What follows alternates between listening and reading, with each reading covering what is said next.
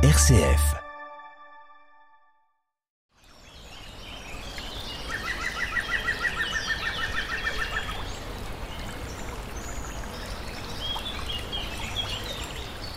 Le platane bruisse imperceptiblement dans la chaleur blanche de l'après-midi, comme s'il soupirait.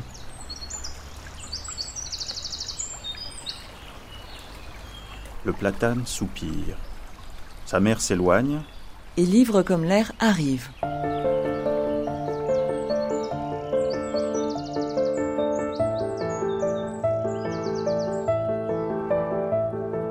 Les livres de Marie-Hélène Lafont ont une musique particulière.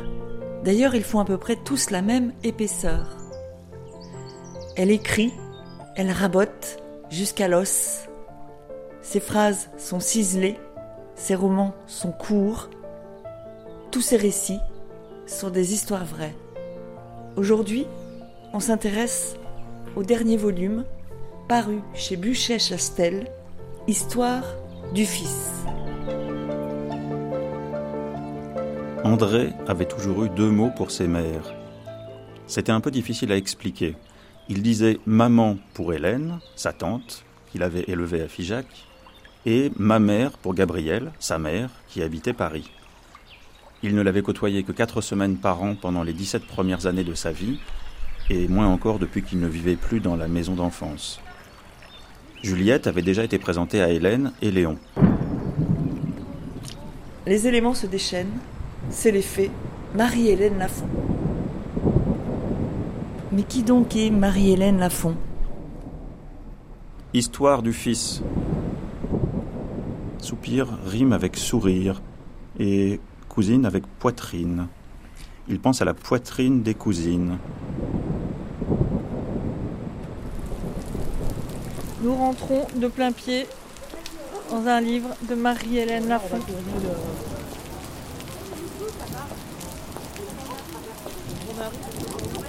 La grande traversée.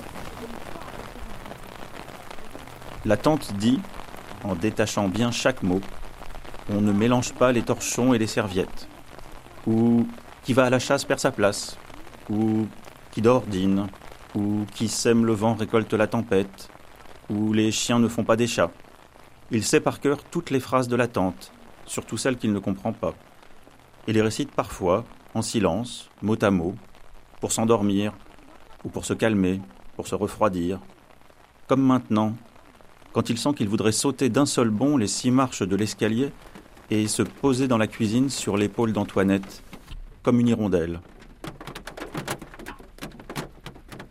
Marie-Hélène Lafont, vous êtes de retour euh, finalement chez vous On est à Rion. Rion puis Dôme. Le Rion de mes livres, c'est le Rion S montagne, ce qui veut dire dans les montagnes, c'est-à-dire le Rion du Cantal, qui est beaucoup plus petit que le Rion Puy de Dôme et beaucoup plus perdu. Et votre enfance, elle était là-bas? Ah oui, oui, oui, enfin elle était euh, dans le Cantal, oui, dans le nord du Cantal, à 1000 mètres d'altitude. Il y a une correspondance directe entre votre écriture et la géographie. Et en même temps, comment vous faites pour euh, accéder à cette beauté qui est celle des, des montagnes? On sait que la simplicité, c'est difficile à l'obtenir. J'allais vous dire que je travaille beaucoup, justement. C'est peut-être ce qui est contenu dans le difficile. Euh, je suis une travailleuse du verbe. C'est comme ça que je me définis ou me situe volontiers. Donc, euh, je travaille beaucoup la phrase. Je cherche le juste mot à la juste place pour euh, rendre justice à la beauté des choses ou, ou aussi à la dureté des choses. Parce que je ne confonds pas monde rural et monde paysan. Dans le monde paysan et dans le monde rural, qui sont souvent la matière de mes livres, euh, certes la beauté des choses est très présente, mais la solitude, euh, l'âpreté de certaines conditions euh, l'est aussi. La grêle, par exemple. mes livres sont aussi... enfin, je m'y fais la greffière d'une mutation euh, sociologique, économique, historique euh, que connaît le monde paysan pour le coup là depuis euh, bah, le début du XXe siècle, qui est énorme et tellement énorme d'ailleurs cette mutation qu'elle ressemble à une mort. Et mes livres s'en font aussi l'écho. Ce travail du verbe, ça se patine? Comment ça marche? Ça marche avec beaucoup de ténacité et d'attente. J'écris un premier jet, je le laisse poser, papier-crayon en général le premier jet, du moins pour les textes longs, les grands chantiers. Ensuite, je l'engrange dans l'ordinateur, donc je le retravaille déjà évidemment. Ça n'est pas un travail de copie. Je lis beaucoup, beaucoup à voix haute mes propres textes, phrase à phrase, pour euh, essayer de donner à chaque phrase sa plus juste tension, son plus juste rythme.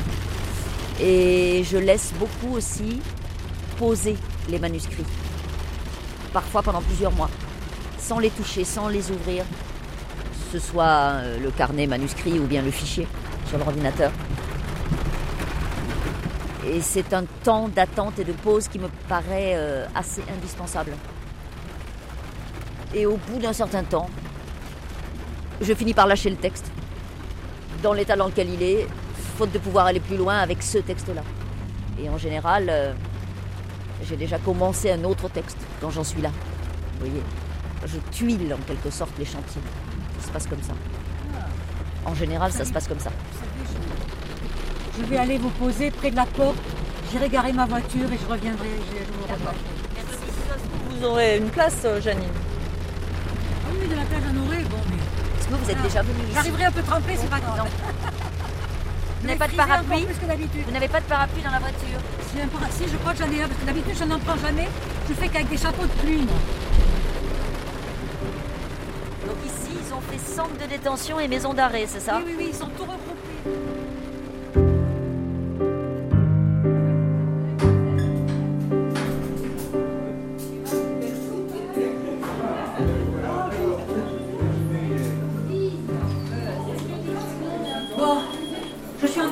Ma carte, moi. Euh, mais je peux. Je, je peux. C'est bon C'est la première fois que vous venez en prison? Non, je suis déjà venue plusieurs fois. C'est la première fois que je vois. euh, il y aura plus de, de bénévoles de l'association que de détenus. Là, pour l'instant, euh, oui, il y, en a, il y en a une bonne euh, dizaine. Hein. Oui, vous êtes dix. Vous êtes au complet? Pour ce moment de speed. Hein. Euh, je sais pas, je te la donnerai. Cet endroit s'appelle la rue. C'est une cour de promenade en fait? Non, non, c'est que du passage. hein. C'est pas ça les cours de promenade. Ouais, non, non, ouais, ouais, ouais. non, non, Ouais, c'est ouais. un passage entre les, passent, les euh, PC, les postes de, de commandement, enfin les, les- voilà, les entrées où on doit euh, soi-même euh, poser ses affaires, etc. On a deux, deux PC là, euh, le premier qu'on a fait, puis celui-ci. Et là, on va voir les bâtiments. Donc il y a les maisons d'arrêt, il y en a plusieurs qui sont là. Le CD, on ne le voit pas, il est de ce côté-là. Là, Centre c'est- de détention, donc. Ça, c'est les bâtiments où on, où on le reçoit, le pôle enseignement, le pôle de préparation à la sortie. Et nous allons dans la salle de spectacle. 566, le chiffre annoncé. C'est le chiffre annoncé qui est- à peu près, euh, il est à peu près respecté, je crois. Euh, C'était la capacité de 566. Ils sont en encellulement, hein. c'est-à-dire qu'ils ont une cellule individuelle. hein. Et personnellement, et le détenu que j'accompagne n'a pas pu venir cet après-midi, mais j'ai ces questions dans mon sac. Voilà, parce qu'ils ne peuvent pas être tous présents, bah ils oui, ont, des, ce que- ils ont des, des obligations ou des engagements. Et euh, donc, euh, Mais alors là, Voilà. par exemple, vous tous, là, vous êtes bénévoles, bénévoles, ici Oui, oui, oui, oui. Dans ce- Ah, oui. cette structure-là. Il n'y a plus que cette structure dans le Puy-de-Dôme, hein, il n'y a plus que celle-ci qui a tout ont- on a tout centralisé. ici. Oui, tout est centralisé ici, toutes les Et formules. Moulin Ah, Moulin, c'est dans la Ah oui, c'est dans ah ouais, Isère, Je parle du. Puy-de-Dôme, voilà. et nous, on est bénévoles et nous sommes une dizaine. Bon, tout le monde ne peut pas être là, où on accompagne effectivement les détenus qui ont choisi volontairement de s'inscrire dans ce programme. Euh, c'est tout à fait volontaire et le livre est acheté par l'association et euh, il leur est offert. Nous, nous le lisons aussi, hein, nous, nous l'achetons, nous nous le Ah. procurons. Et ensuite, ils font une fiche de lecture parce que c'est dans le cadre d'un programme de réinsertion active.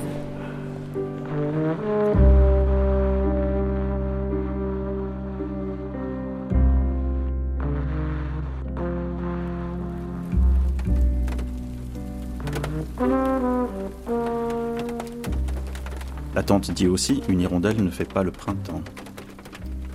Pour prendre patience jusqu'à ce que le carillon de la salle à manger sonne la demi, il s'applique à penser aux fraises, celles qu'Antoinette aura cueillies pour lui à Ambord, les premières, et celles du jardin de la tante.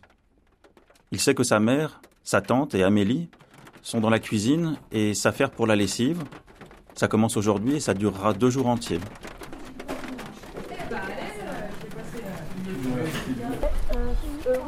Moi, j'accepte euh, ce que j'ai fait et j'accepte la peine. Les pieds nus d'Armand glissent sur le parquet. Il ne veut pas réveiller Paul, qui dort encore, et fait son petit bruit de lèvres dégoûtant, comme un chiot quand il tête. C'est fils de qui? Voilà. Et on avait débattu qui est le fils de qui, qui est le père de qui. Enfin voilà. Il y avait eu pas mal d'échanges là-dessus. Vous voyez, en ce qui concerne le. Oh, pardon, quelqu'un veut dire quelque chose là-dessus peut-être Oui, alors, voilà. C'est l'histoire du fils de Paul. Le fils de Paul, voilà, mais. À savoir. Gabrielle note bien, elle le sait, que de tous les hommes qu'elle a connus, Paul est le moins apte à avoir un fils. bon, dans lui, il en a un. Mais, vous voyez. euh, Et pourquoi pas de Léon? et alors, voilà, Léon, c'est le père adoptif.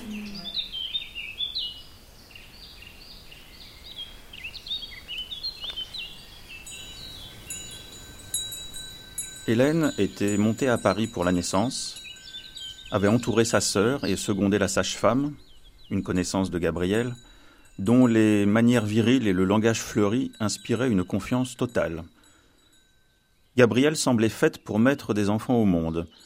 Elle avait accouché sans embarras notoire, en dépit de ses 37 ans, considérant la créature d'un œil dubitatif, annonçant le prénom choisi, André, et trouvant aussitôt les bons gestes pour s'occuper d'un nourrisson qu'elle laisserait partir vers le Lot, dans les bras de sa tante, moins de trois semaines après sa naissance, sans atermoiement tangible. À Figeac, tout était prêt. À l'étage des chambres des filles, Léon avait fait le vide dans une petite pièce qui servait plus ou moins de débarras. On avait gratté et lessivé le parquet, repeint les murs en blanc, ressuscité le berceau familial et repêché au grenier un lit à barreaux, la chaise haute, une commode légère. Nous sommes dans la salle dite de spectacle de la prison de Rion. Une trentaine de personnes est assise en cercle. L'invitée d'honneur, Marie-Hélène Lafont, est une fidèle à son territoire. Elle n'oublie pas les gens derrière les murs. Voilà. Mais qu'est-ce qui vous a pris de commencer à écrire à 34 ans Ah, Pourquoi mais pas à Ça m'a pas 24? pris, ça m'a pas pris à 34 ans. J'ai toujours voulu faire ça. Dès que j'ai appris à lire et à écrire, au CP, je suis pas allée à la maternelle, il y en avait pas. Je- enfin, mes parents sont, étaient, ils sont morts maintenant, mais étaient paysans dans une ferme à 1000 mètres d'altitude dans le Cantal. Et je suis née en 62, il n'y avait pas de maternelle. Donc je suis allée direct au CP. J'ai adoré l'école. J'en suis jamais sortie. Je suis toujours prof. Et euh, j'ai appris à lire et à écrire comme par magie. Et je me suis dit, moi, je ferai ça plus tard. J'écrirai des histoires qui seront dans des livres. Sauf que dans le milieu dans lequel je grandissais, dans ma famille, on n'était pas hostile aux livres du tout, hein, mais il n'y en avait pas. Et des gens qui écrivaient des livres, encore moins, vous voyez. Enfin, c'est, on n'allait jamais dans une bibliothèque, on n'allait jamais dans une librairie. C'était pas pour nous. C'était pas un endroit pour nous, quoi. Voilà. Donc, euh, c'est une des raisons, pas la seule, mais c'est une des raisons qui explique que j'ai mis si longtemps à me mettre vraiment en face de ce qui était important pour moi dans la vie, c'est-à-dire essayer d'écrire, voilà, tenter d'écrire. En plus, euh, on comprend facilement que j'y accordais une telle importance que j'avais peur de ne pas en être capable. Donc j'ai mis très longtemps à me dire, cette fois-ci tu es au pied du mur, tu y vas, quoi, parce que si tu le fais pas, tu rates ta vie. Or, on n'en a qu'une. hein. Le train ne repasse pas. André avait toujours eu deux mots pour ses mères. C'était un peu difficile à expliquer. Il disait maman pour Hélène, sa tante, qu'il avait élevée à Figeac, et ma mère pour Gabrielle, sa mère, qui habitait Paris. Il ne l'avait côtoyée que quatre semaines par an pendant les 17 premières années de sa vie, et moins encore depuis qu'il ne vivait plus dans la maison d'enfance. Juliette avait déjà été présentée à Hélène et Léon. J'ai pas participé à la réunion préparatoire.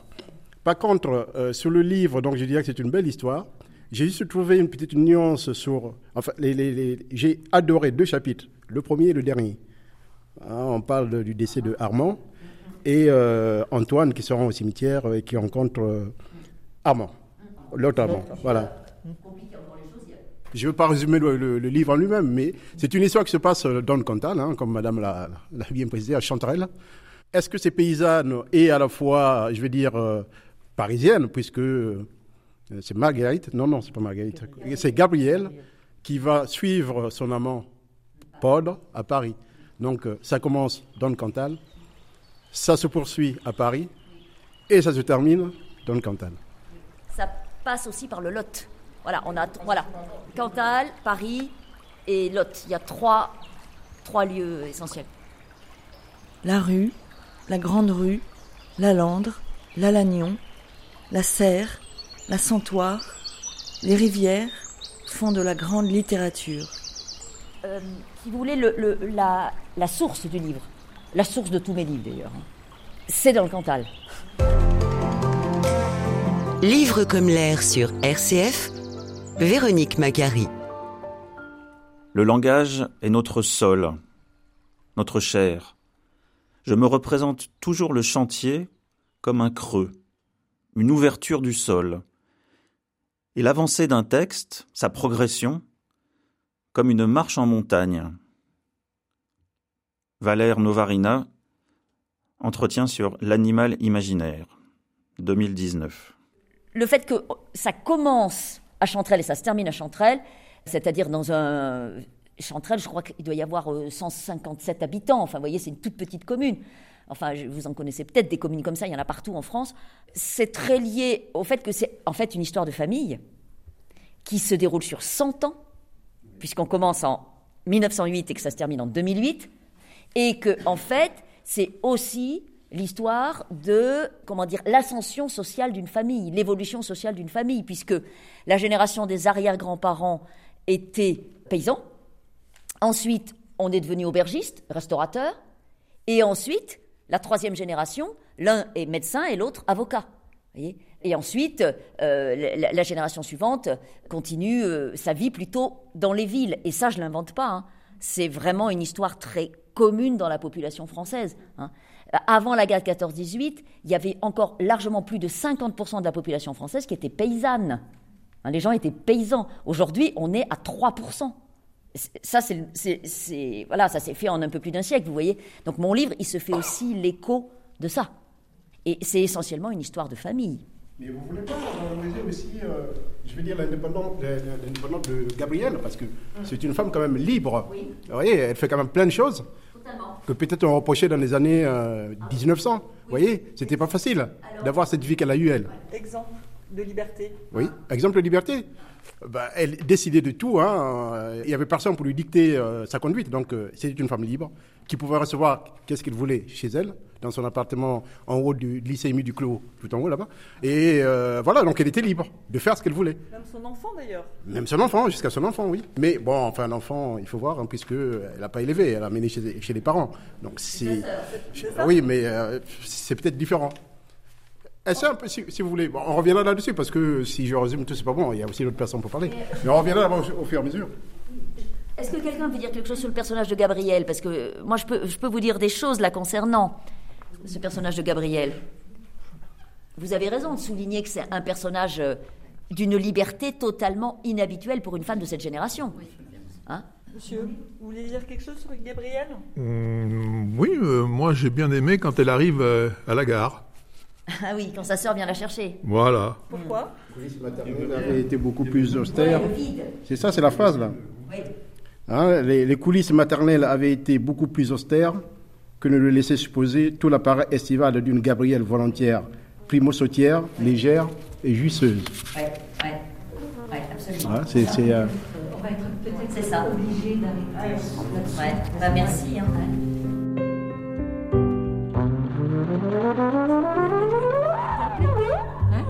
Voilà.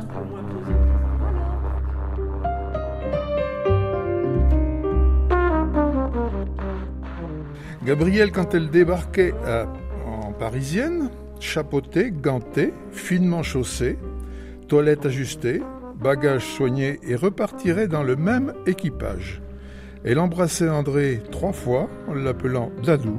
Elle lui disait qu'il avait grandi et qu'il était de plus en plus beau, en théorie, sa mère. Oui. En fait, euh, euh, il faut peut-être que je dise que je suis partie d'une histoire vraie. Hein. Ouais. Voilà. Donc j'aime. Pardon? Moi, je m'en doutais personnellement. Oui. Mais j'invente rien. Vraiment rien. hein. Donc euh, j'invente le prénom de Gabriel. Et en fait, cette histoire vraie, elle m'a été non seulement racontée, en grande partie par celui que j'appelle André, vous voyez, qui est un peu, je ne sais pas si vous êtes de mon avis, mais il me semble que c'est un peu le personnage principal. Eh bien, je l'ai rencontré, lui, deux fois, en 2012 et en 2013. Il était déjà âgé, hein, il avait 88 et 89 ans hein, quand je l'ai rencontré, mais il était très vif. Et c'est lui qui m'a raconté, donc, cette femme qu'il appelait sa mère, mais qui ne l'avait pas élevée, et l'autre femme qu'il avait élevée, qui était sa tante et qu'il appelait maman. Euh, Gabriel, moi-même, quand on m'a raconté cette vie-là, je n'en revenais pas quand même. hein. parce qu'elle est née fille de paysan dans le Lot à la fin du 19e siècle. D'abord, elle décide qu'elle ne sera pas paysanne, qu'elle n'épousera pas un paysan, que personne ne lui dictera ce qu'elle a à faire dans la vie. Hein Ça va pas du tout de soi à cette époque-là. Elle devient infirmière, déjà, c'est énorme. Elle n'aime pas ce métier-là d'ailleurs, mais d'abord elle fait ce métier-là. Et ensuite, elle se marie pas, elle se case pas.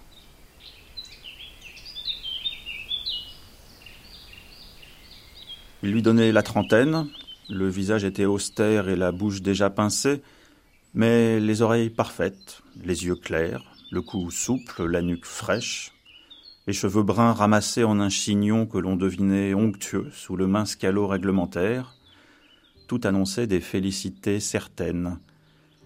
Il ne s'étonna pas de cet instinct très sûr qui lui épargnait le doute et les atermoiements des débuts. Il se savait beau, il avait faim, il était jeune, et cette femme, qui ne l'était plus tout à fait, le voyait. Il le sentait, il l'avait senti, dès le jeudi. Pendant la visite du soir, elle n'avait ni rougi, ni détourné le regard au moment où, assis au bord du lit, guettant son approche, il s'était avancé vers elle, en pyjama bleu et en état de tumescence manifeste, sous le prétexte d'éprouver la fermeté retrouvée de son pas. Il chancelait, elle l'avait saisi aux épaules, ils étaient de la même taille. Elle avait enfoncé en lui l'éclat cru de ses yeux clairs. Elle avait dit, d'une voix presque rieuse, Recouchez-vous, jeune homme, on est presque toujours bancal sur trois jambes.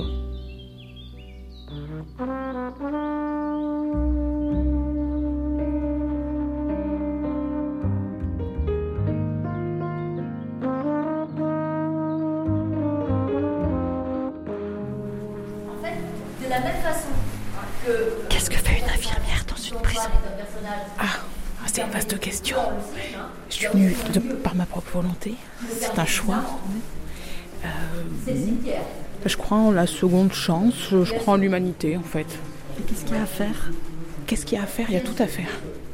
Il y a de la prévention, euh, de la culture. Il faut juste qu'on nous donne un peu plus de moyens. Voilà. Quoi, par exemple? Un peu plus de personnel. Et puis, euh, ouais, de l'ouverture d'esprit et du personnel. Mais je pense qu'on l'a. L'ouverture d'esprit, si on est là, c'est pas pour rien. Est-ce que les femmes, par exemple, j'ai entendu dire qu'elles n'avaient pas forcément de consultation de gynéco euh, Si on a une gynécologue, on a une, pas une gynécologue, pardon, une sage-femme très impliquée, très très impliquée, qui vient toutes les semaines. Et après, elles ont des consultations sur l'extérieur.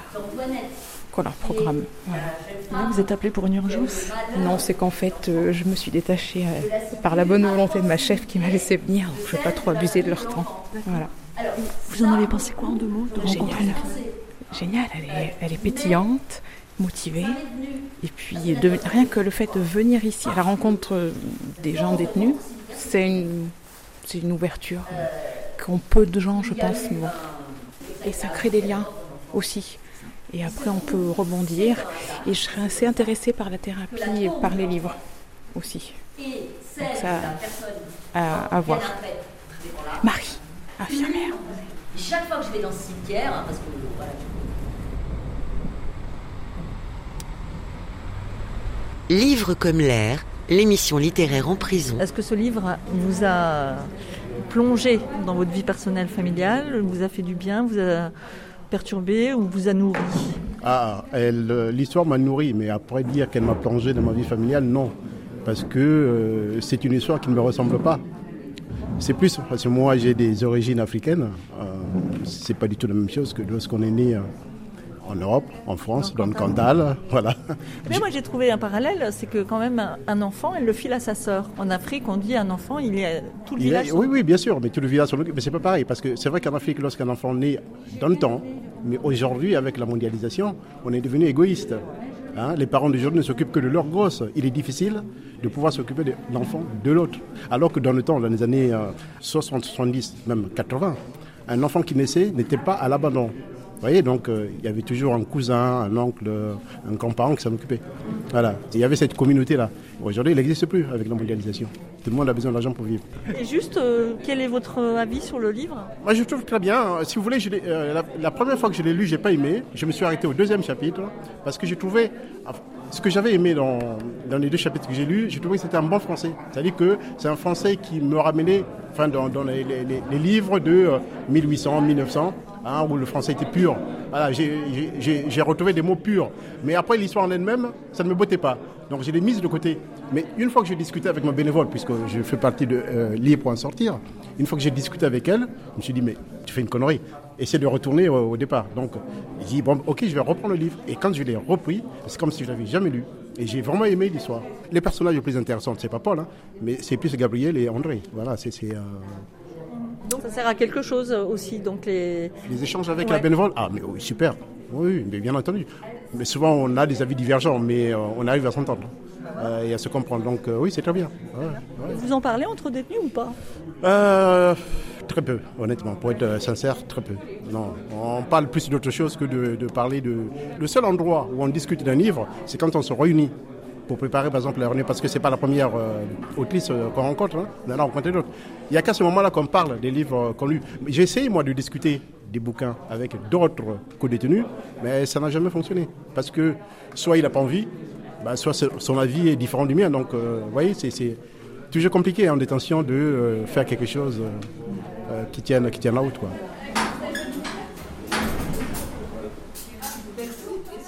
À un jeune homme? Si, ce serait bien. Euh, Est-ce que, vous- le recharger. est-ce que juste vous l'avez lu? Non, Est-ce que vous pouvez nous dire pourquoi? Euh, trop compliqué. Ça c'est intéressant. Qu'est-ce que vous avez trouvé compliqué? Partir, revenir, partir, revenir. C'était. Ah, Ouais. mais c'est la chronologie. C'était. D'accord, on va en parler. Puis j'ai pas accroché. Ouais, ouais, bien Non mais là vous touchez le cœur de, de notre rencontre. Voyez Jeudi Merci 25 avril 1908. Eh ben parce que donc euh, en effet c'est pas dans la chronologie et comment on fabrique un livre qui fait des allers-retours. Samedi 19 En août espérant ne 1950. Je crois qu'on était en train de, de- de- On a fait une réunion euh, avant de vous voir et je pense qu'on a tous pratiquement répondu. Vendredi 17 on a août été beaucoup à répondre que 1934. C'était compliqué de revenir, repartir, revenir, repartir. Et on a été beaucoup à répondre ça, je crois, la semaine dernière. Donc, euh, Ouais, totalement. N'êtes pas les seuls. hein. Euh, Donc hier, j'ai vu des lycéens, vous voyez. Mercredi 20 juin Au lycée de Saint-Flour. 1923. Euh, ils sont en première.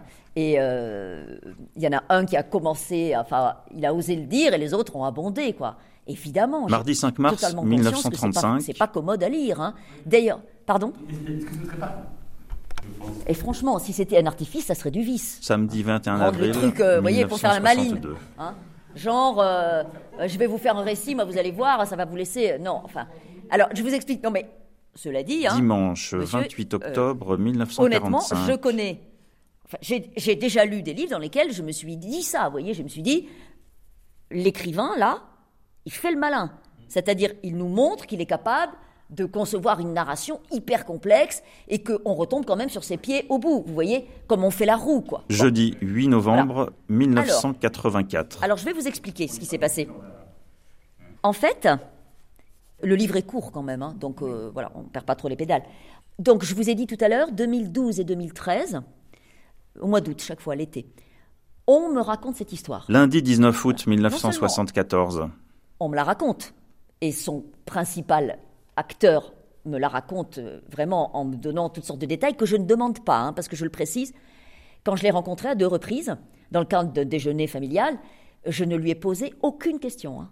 Aucune. Par exemple, vous voyez, je ne lui ai pas demandé le prénom de sa mère. J'aurais pu. Hein. J'aurais pas eu besoin de l'inventer comme ça, peut-être, puisqu'elle est morte, je l'aurais gardé. Et le prénom de sa tante non plus.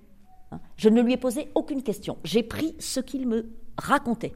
Donc j'ai écouté tout ce qu'il me disait, je ne lui ai posé aucune question, et je précise aussi, je n'ai pris aucune note. Je ne prends jamais de notes. Bon, alors, j'ai cette histoire. Et la famille dans laquelle cette histoire est arrivée, dans laquelle ce secret, cette naissance secrète a été révélée, euh, 88 ans après la naissance, mais quand même, hein, parce qu'il était très âgé. hein. En 2012, j'avais déjà publié beaucoup de livres, ils avaient tous lus, et ils m'ont dit, carrément, tu vas bien nous raconter cette histoire-là. Vendredi 28 avril 2008. Ah oui, ça nous a très, très plu. C'est pas la première qu'on fait de rencontres écrivains. Et à chaque fois, c'est des grands moments quand même. Moi, c'est la première. euh, ça m'a plu euh, de rencontrer une, une écrivaine. Et euh, du coup, partir en avance, ça m'a un peu dé- déçu. Voilà. C'est pas parce qu'on livre un prix qu'il est bon. Hein. C'est pas parce qu'on livre un prix qu'il est mauvais non plus. D'accord hein, Voilà. Donc, les raisons pour lesquelles ce livre-là a eu ce prix, elles sont multiples, elles sont complexes. Donc, ça, c'est 2012-2013. À ce moment-là, je suis en train d'écrire autre chose. hein. J'ai un autre chantier en route. hein. Donc, j'attends. De toute façon, j'attends toujours beaucoup. Je laisse poser beaucoup les choses, toujours. Donc, j'ai dû commencer Ouvrir le chantier, vous avez entendu le mot chantier tout à l'heure, dans- dans l'exergue que nous avons lu, le mot chantier. Je dis jamais que je commence un livre, hein. je dis que j'ouvre un chantier. Un chantier de texte. Il y en a qui ouvrent des chantiers d'électricité, de, maçonnerie, moi j'ouvre des chantiers de texte. Et quand j'ai commencé, ce que j'ai écrit en premier, c'est pas le premier tableau, hein. j'appelle ça des tableaux moi. C'est pas le premier. Les autres, donc tous les autres que vous connaissez, je les ai écrits dans l'ordre dans lequel vous avez lu. C'est-à-dire que l'ordre qui s'est imposé, monsieur, pour répondre vraiment à votre question, c'est celui-là, qui n'est absolument pas chronologique. Je m'en suis rendu compte tout de suite que ce n'était pas chronologique. Alors pour tout vous dire, dans mes livres précédents non plus. hein. C'est très très rare que je raconte de manière chronologique. Donc, alors, alors je sais pas, c'est une habitude. Elle est peut-être mauvaise, mais c'est une habitude. C'est un pli, vous savez, comme, euh, comme pour le linge. Bon, donc, euh, je suis allée jusqu'au bout de mon histoire, comme ça, jusqu'au dernier tableau, vous voyez. Hein. C'était pas du tout chronologique. Alors, ça m'a pris presque un an, ça quand même, vous voyez, pour vous donner une idée du travail. hein. Bon, ensuite, j'ai regardé tout ça et je me suis dit, tu devrais quand même essayer de remettre l'ordre chronologique. Donc j'ai essayé. J'ai remis en ordre. Ça tenait pas debout. C'était mortel. D'un ennui mortel. Vous voyez, le château de cartes, par terre. Ça tenait pas debout. Il n'y avait pas de livre. L'ordre s'est imposé comme ça. Tu le gardes et à toi de donner suffisamment d'indices, un détail par-ci, un détail par-là. J'ai toujours fait confiance à mes lecteurs.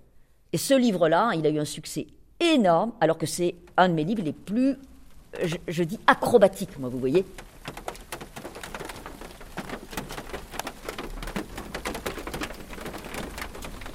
Le langage est notre sol, notre chair.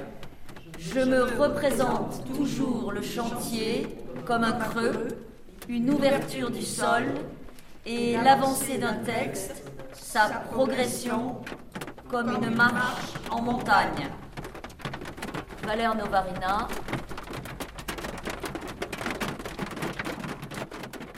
Et la mort d'Armand. Eh ben ça, je l'ai écrit en dernier, en fait. Vous savez, je savais qu'il fallait commencer par ça. Mais c'était tellement terrible que j'arrivais pas à l'écrire. J'ai reculé le plus longtemps possible. Vous savez, quand on a quelque chose à faire, on sait qu'il faut qu'on le fasse, mais donc on recule, on recule, et puis on le fait au dernier moment. Voilà. Eh bien, il y a un moment, au bout de deux ans de travail à peu près, hein, où je me suis rendu compte que si j'étais pas capable d'écrire ce que j'appelle le premier tableau, c'est-à-dire cette mort-là, que j'invente pas non plus, hein, si ce n'est que l'enfant avait deux ans et demi, il n'avait pas quatre ans et demi. hein. Mais sinon, euh, voilà. Si j'étais pas capable d'écrire ça, il n'y aurait pas de livre. hein. Il n'y aurait pas de livre. Donc, au bout d'un certain temps, j'ai fini par m'y mettre.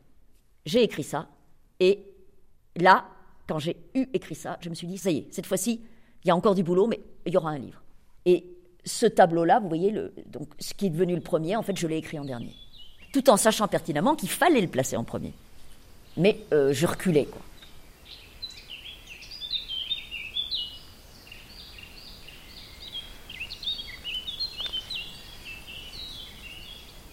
Il suivait Antoinette. Il la respirait dans l'odeur de la terre mouillée. Il avait des ailes. Il galopait du puits à l'autre bout du jardin, sans rien abîmer, pour chercher de l'eau, encore de l'eau. Le jardin était un royaume vert et doré. Le jardin était le monde, et la lumière ne finissait pas. Ensuite, avant de rentrer, il passerait par le coin des fraises. Ils seraient accroupis l'un en face de l'autre, de chaque côté de la plate-bande. Ils fouilleraient doucement la dentelle fraîche des feuilles et sentiraient sous leurs doigts s'arrondir les fraises. Trois ou quatre, pas davantage, pour ne pas fâcher la tante. Il y aurait un autre été, bientôt, mais Antoinette ne serait plus là. La demi de huit heures bondit au carillon, lui aussi, il n'y tient plus, il est debout, ses pieds sont nus sur les marches hautes de l'escalier. Antoinette lui tourne le dos, elle est devant le fourneau, elle ne l'a pas encore vu, mais il sait qu'elle l'attend, il ne touche plus terre, il jaillit, il court, il se jette dans les jambes de son Antoinette au moment où elle se retourne. Elle a retiré du fourneau le haut fait tout brûlant, elle le porte à bout de bras, empoigné, et ça s'achève dans un cri déchiré qui réveille Paul.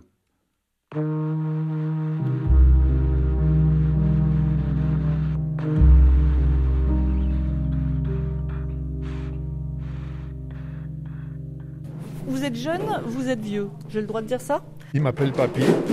Et justement, donc on parlait de ce livre parle de famille. Est-ce que, euh, bah, est-ce que ça vous a rappelé la vôtre? Est-ce que ça vous a la vôtre vous a Moi, manqué? moi, ça m'a rappelé la mienne parce que j'ai vécu la même chose avec ma mère, mais je connaissais mon père. Mais j'ai été élevé par quelqu'un d'autre. Et alors, ça s'est bien passé? Très très bien. Enfin, j'ai toujours voulu à ma mère quelque chose. hein. Parce que c'est ça, moi je voulais savoir s'il y avait quand même pas des conséquences sur les gens, Euh, les secrets de famille, les euh, tu crois que c'est ton père mais en fait c'est pas ton père, tu crois que c'est ta mère mais c'est pas ta mère. Vous savez, moi, j'ai 78 ans, donc on parlait pas beaucoup à l'époque. Est-ce qu'on parle euh, plus aujourd'hui? Euh, bof, hein. Encore moins. hein. Avec les téléphones, après. Moi, c'est. Le premier livre que j'ai ouvert, c'était ici, quoi. C'est en détention, c'est. De votre vie Hum. Et Ouais. alors Bah, c'est intéressant. Parce que du coup, on, on découvre un nouveau. On découvre de nouvelles choses, en fait. Et on apprend beaucoup à travers. Mais ça a, pas dû être évident, le premier livre. Ah ben non, j'ai pris un petit livre, hein, parce que j'avais peur de m'ennuyer justement. Et en fait non, c'est intéressant et donc du coup j'ai accroché quoi. Et est-ce que celui que vous appelez Papy vous a motivé dans cette démarche Ouais, Ouais. ouais, carrément. hein. C'est-à-dire Bah il m'a dit, euh, il m'a parlé déjà de la de l'association et il m'a dit ouais ce serait bien que tu le fasses. Je l'ai écouté et voilà. Après même lui il me prêtait des livres. Voilà. Oui, mais on a une bénévole tous les deux qui est formidable. Qui s'appelle Madame euh, Bichon. Franchement, euh, c'est- enfin, c'est, hein Oui. Elle est- on peut parler de tout et tout. Franchement, euh, Vous avez l'impression que ça va vous aider? Ouais. ben, moi je lisais pas avant. Vous lisiez pas?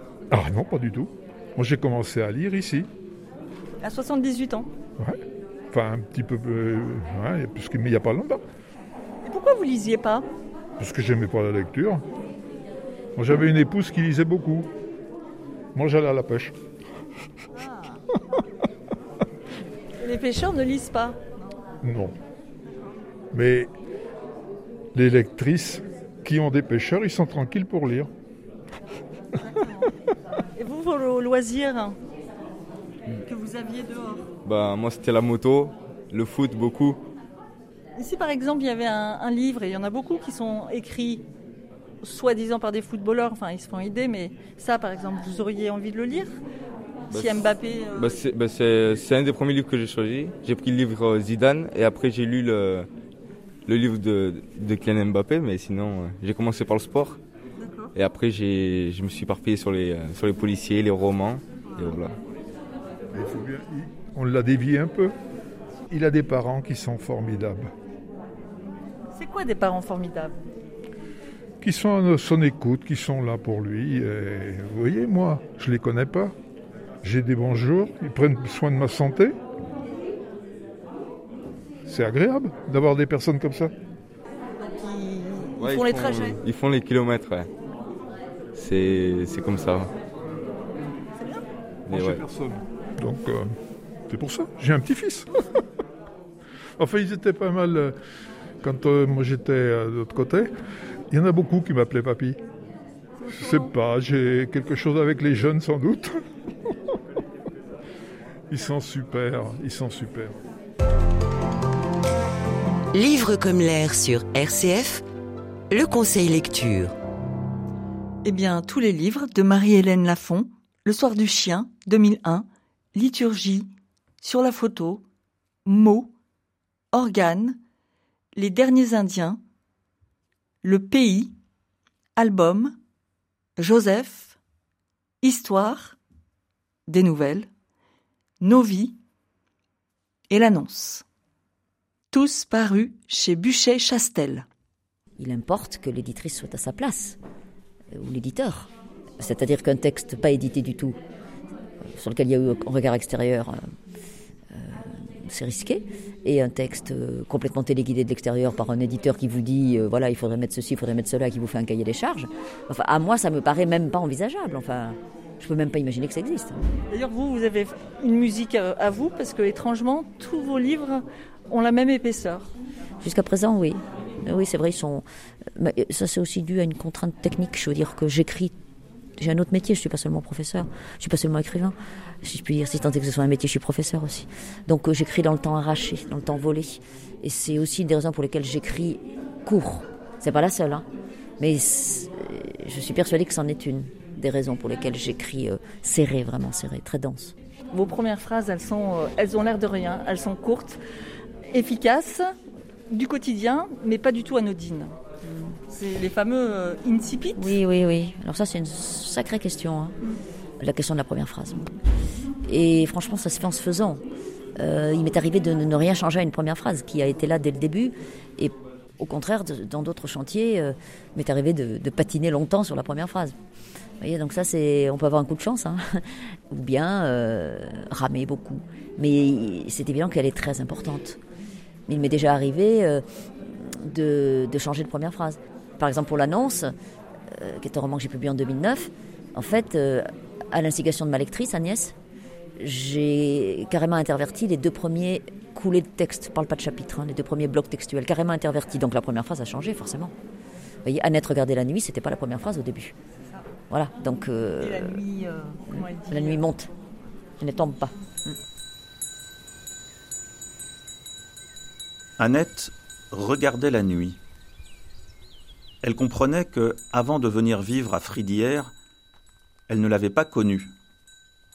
La nuit de Fridière ne tombait pas, elle montait à l'assaut. Elle prenait les maisons, les bêtes et les gens.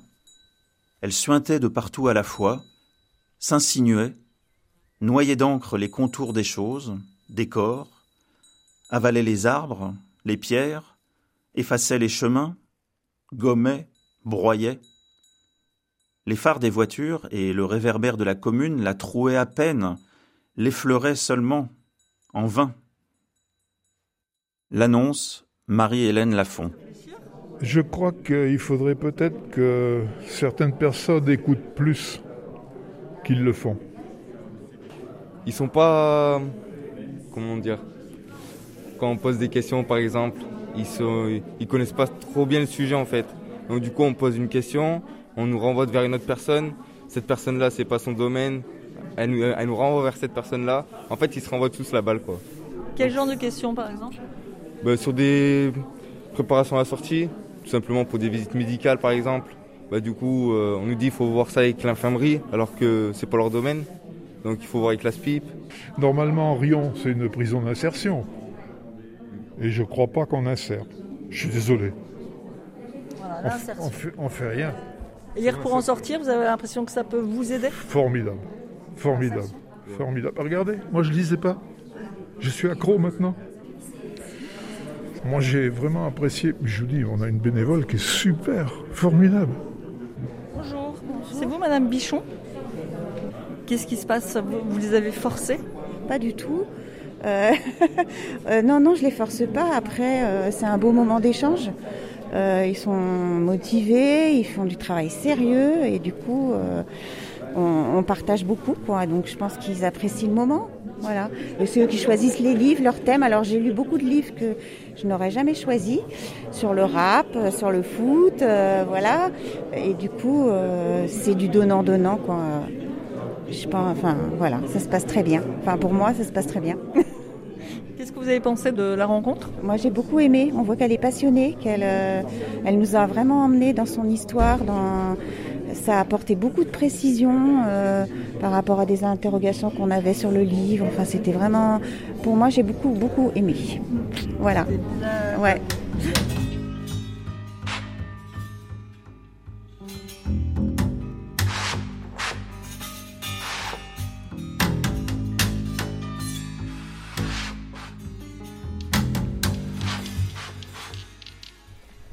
Alors en France, c'est le seul pays, si j'ai bien compris, hein, où c'est comme ça. hein. On est dingue avec les prix littéraires. Déjà, il y en a un nombre invraisemblable. Invraisemblable. Et surtout, il y en a quatre qui sont délivrés à l'automne, tous au même moment, en une semaine quasiment. Les quatre grands prix littéraires de l'automne.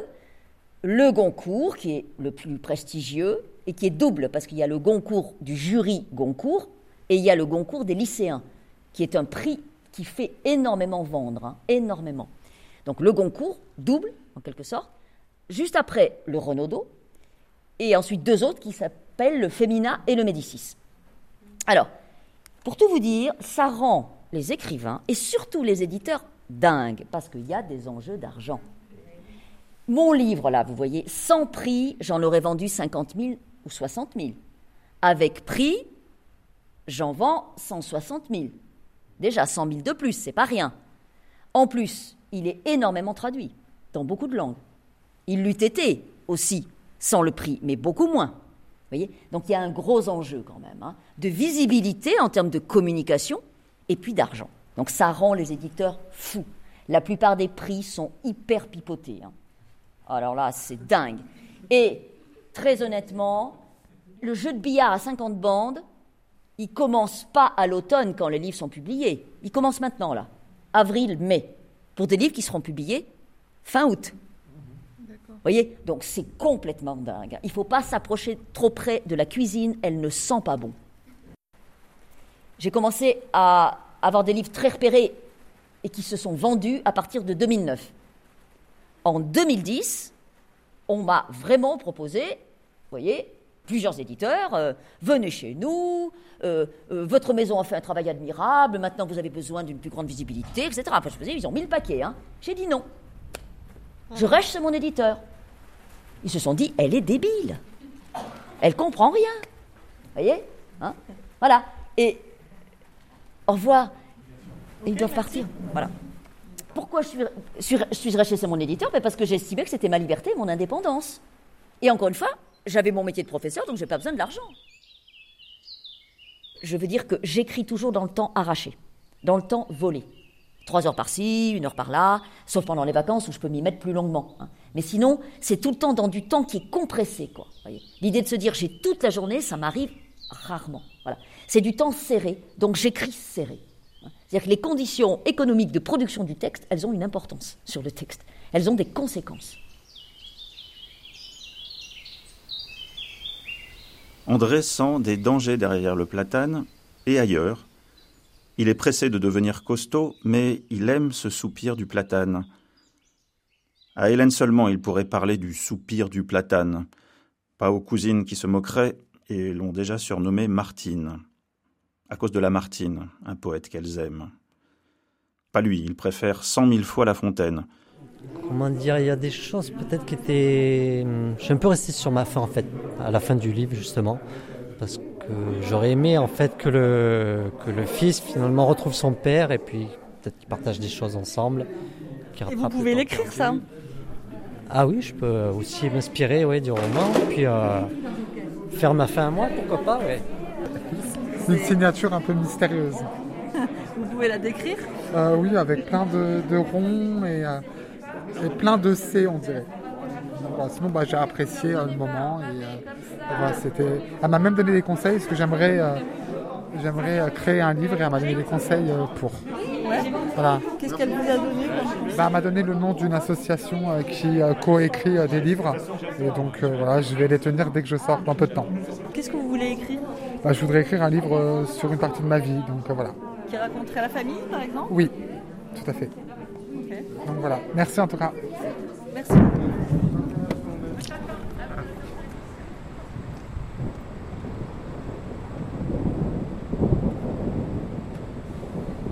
Ben, je m'appelle Janine Malvial et euh, je suis une bénévole à l'association Lire pour en sortir. Et où Euh, sommes-nous là? Nous sommes à Rion, dans le Puy-de-Dôme. Rion qui est une ville de- d'une vingtaine de mille d'habitants, 20 000 à peu près, pas tout à fait, euh, mais dotée d'une grande histoire d'une longue histoire et une histoire de, de robe. Euh, par robe, j'entends effectivement la robe de la magistrature, hein, puisque nous avions, euh, nous avons, nous avons été cour royale et puis nous sommes toujours cour d'appel. Il y avait une centrale, une maison d'arrêt où des hommes célèbres sont passés, euh, Jean Zé, euh, Mendès France, et puis il y a aussi eu des procès euh, importants. C'est lié effectivement à la, à la dernière guerre. hein. Voilà. C'était des périodes mouvementées. Vous voulez dire que Mendes France était en prison? Et oui, il a, oui, oui, il a été. Et Jean Zé aussi. Et Jean Zé est resté longtemps en prison, à la maison d'arrêt. Il avait d'ailleurs euh, fait un peu le, un travail de bénévole euh, auprès de ses co-détenus. Et vous alors, euh, qu'est-ce qui fait que vous marchez sur les pas de Jean Zay? ah ben, nous marchons sur les pas de Jean Zé euh, par souci de l'autre. Hein, par, c'était quelqu'un aussi qui, qui était pour la culture. Hein, ça a été un ministre de la culture hein, important. C'est la personne que je vais rencontrer. L'acte, les actes posés concernent la justice, euh, ne me concernent pas moi. Moi et mes, enfin moi. Et je, et je pense que mes, euh, tous mes coéquipiers et coéquipières, euh, euh, puisque nous sommes une équipe d'une dizaine de personnes, euh, ont tout à fait les mêmes positions que moi. Mais euh, je crois qu'il faut s'arrêter à ça que pour eux, euh, la banalité, c'est ce qu'ils ont vécu aussi. Donc euh, ça résonne, beaucoup de livres résonnent à eux, des drames résonnent à eux. Et là, effectivement, euh, ce qui a résonné beaucoup, c'est les liens familiaux, eux qui en sont privés en ce moment. hein. Ils sont soit pères de famille, soit bon, enfants eux-mêmes, mais euh, ils sont de toute façon dans des liens avec, euh, avec la famille. Et là, ça, ça a résonné beaucoup pour eux. Il y avait de l'émotion. Et voilà. Et ils vont d'ailleurs en parler à Marie-Hélène Lafont, je pense.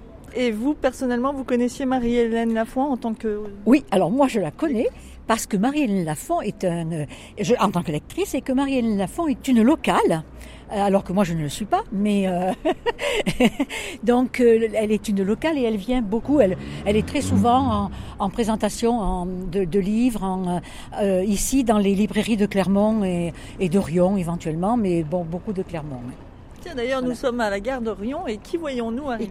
Et nous voyons arriver la chargée de mission d'LPES, Justine. LPES, euh, vous pouvez traduire Oui, pardon, oui, je vais traduire, excusez-moi. Lire pour en sortir, qui a, qui a migré jusqu'à Rion, puis de Dôme. Paris se décentralise avec euh, Lire pour en sortir, et c'est bien comme ça. Et alors, qu'est-ce que se disent euh, une chargée de mission de Paris et une bénévole sur le terrain quand elles se voient Elles se disent d'abord bonjour. Bah, bonjour, Janine, ça va? Eh bien, ça va, on t'attendait. Bah oui, c'est sympa d'arriver avec ce beau temps. Voilà, le train est à l'heure. Alors bon, on va le signaler quand même, parce qu'on est médisant parfois sur la ligne Paris-Clermont, mais bon, il est arrivé à l'heure. hein. Oui, bah là, c'est arrivé parfaitement à l'heure et puis on est hyper bien coordonnés. Des jolis paysages Et très joli euh, paysage, euh, Rion que je ne connais pas. Euh, mais je suis très contente Bon, de aura découvrir. Peut-être pas beaucoup le temps de le, Oui, on aura de, pas de- de le visiter tout à l'heure, mais avec... euh, oui. Ça donne un Ah, bon aperçu de la ville. Euh, non, parce qu'elle est, elle est tout à fait contemporaine, alors que l'ancienne centrale et l'ancienne maison d'arrêt sont effectivement des monuments classés.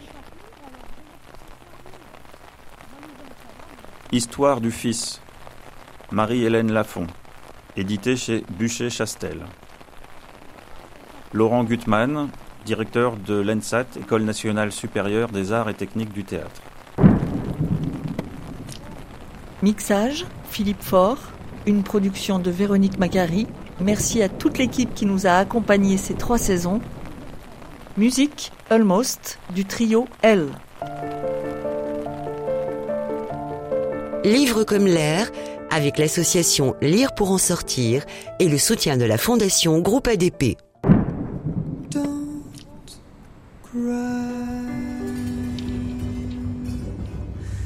Don't bleed. The world is in need, not of righteousness, not of evil.